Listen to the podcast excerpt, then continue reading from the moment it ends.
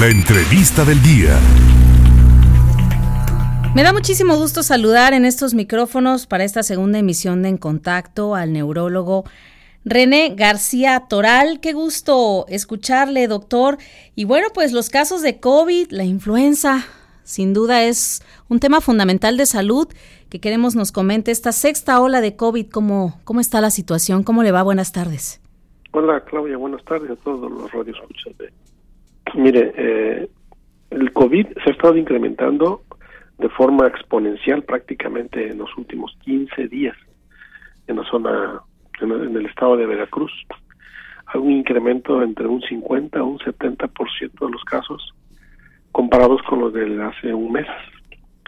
Tenemos también casos de infecciones por eh, virus sincicial respiratorio y así como también infecciones respiratorias por el virus de la influenza. Las personas que se están contagiando por el virus de la influenza son las que no se vacunaron. Y normalmente los que se están contagiando de COVID son los que no se habían infectado.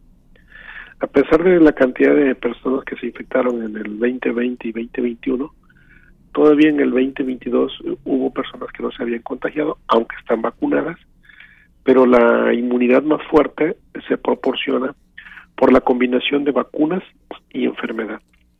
Entonces las personas que nada más se vacunaron son las que prácticamente se, se vuelven a enfermar. Más bien se enferman por primera vez en esta sexta ola que ya prácticamente está presente en el estado de Veracruz. De tal forma que las instituciones educativas y de salud, los hospitales en la zona del estado, ya están retomando nuevamente las medidas preventivas como el uso de cubrebocas, el distanciamiento, eh, limitar las visitas de familiares, por ejemplo, en los hospitales, o el uso de cubrebocas en las escuelas. Entonces, seguramente eso también se va a repercutir y se va a extender en los centros comerciales. Eso ya lo veíamos venir porque veíamos que en Europa se estaban retomando estas medidas preventivas. Estamos viendo, por ejemplo, que en China se están incrementando los casos porque allá tomaron unas medidas eh, desde el principio de la pandemia de una forma muy agresiva, se protegieron demasiado y entonces la, el porcentaje de personas que están contagiadas en China es muy bajo y se están contagiando. Entonces, actualmente en nuestro medio eh, sí tenemos personas que se están enfermando de forma grave, pero la mayoría son personas, son infecciones banales. Son infecciones que se van a caracterizar por fiebre, dolor de cabeza, dolor de garganta, esa, molestia del dolor de garganta es muy constante en las personas.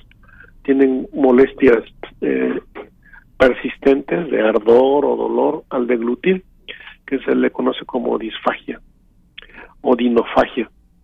Y también da en algunas personas que tienen hiperreactividad bronquial, tos persistente. Es una de las eh, secuelas más eh, frecuentes que da las infecciones de vía respiratoria, sobre todo en personas hipersensibles o que se conocen como hiperreactoras.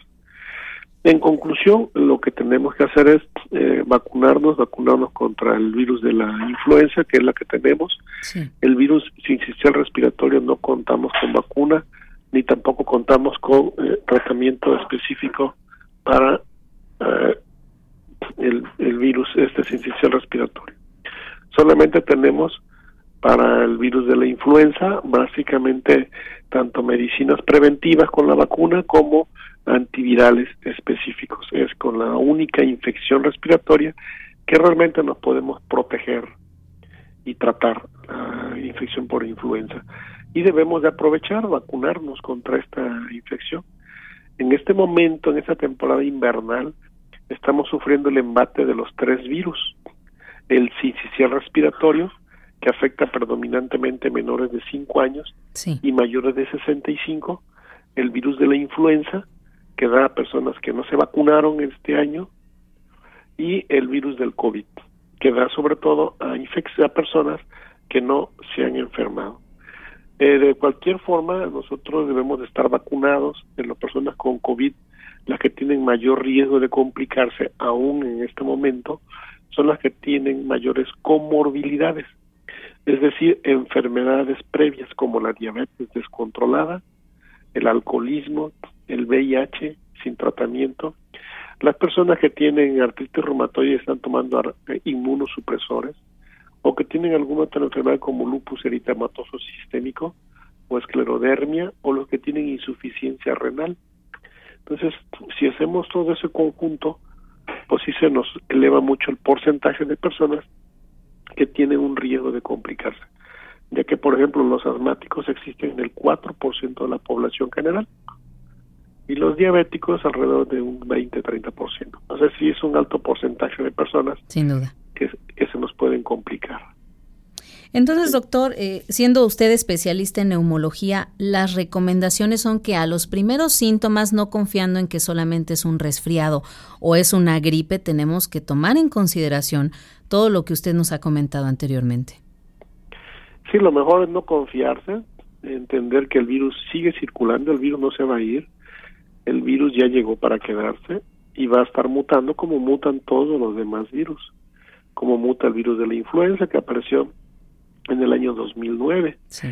Y el virus del COVID pues no va a desaparecer, simplemente va a estar cambiando y para eso vamos a tener que estarnos vacunando. Desafortunadamente en este momento no contamos con la vacuna actualizada que se está aplicando en otros países, como es la vacuna bivalente. Bivalente porque protege contra el virus inicial de SARS-CoV-2 y el Omicron. Esa es la bivalente. Actualmente en México pues solamente tenemos la inicial, la que protege contra el SARS-CoV-2. Entonces esperemos que en los próximos meses o años ya podemos podamos regularizar la administración de las vacunas actualizadas. Con el con la influenza no tenemos ningún problema. Sí, doctor. El problema vamos a tenerlo con el COVID, que sí necesitaremos estarnos vacunando año con año. Bien, doctor, por último, eh, el uso del cubrebocas es fundamental independientemente a, pues, a que tengamos que considerar las reuniones, las fiestas, las fechas especiales que, que vienen a partir de este fin de semana. Sí, la, el cubrebocas es muy útil porque fíjese que no nada más sirve para prevenir infecciones respiratorias virales, claro. también sirve para prevenir infecciones por bacterias, por hongos, Bien. por ejemplo, listoplasmosis o para prevenir o disminuir las, las enfermedades como la tuberculosis. Existen dos millones y medio de personas que mueren por tuberculosis al año en todo el mundo. Imagínense que todas las personas usaran cubreboca, incluyendo el enfermo, pues disminuiríamos francamente los casos de tuberculosis. Y existen otras infecciones como la neumonía por neumococo, que es prácticamente el 80% de las personas que mueren en el mundo por neumonía mueren por neumococo. Sí. Entonces hay que vacunarse también contra el neumococo. Si yo tengo algún síntoma específico, eh, doctor, ¿puedo vacunarme? ¿No hay ningún problema? Eh, preferentemente se debe uno de vacunar cuando no tenga infección respiratoria, que no tenga fiebre, ¿no? que esté sana en ese momento, que no esté tan inmunodeprimida, porque sí es un riesgo. Totalmente hay que buscar vacunarnos cuando no estemos sintomáticos, cuando no tengamos molestias, ¿no? Que hayamos salido de alguna infección respiratoria.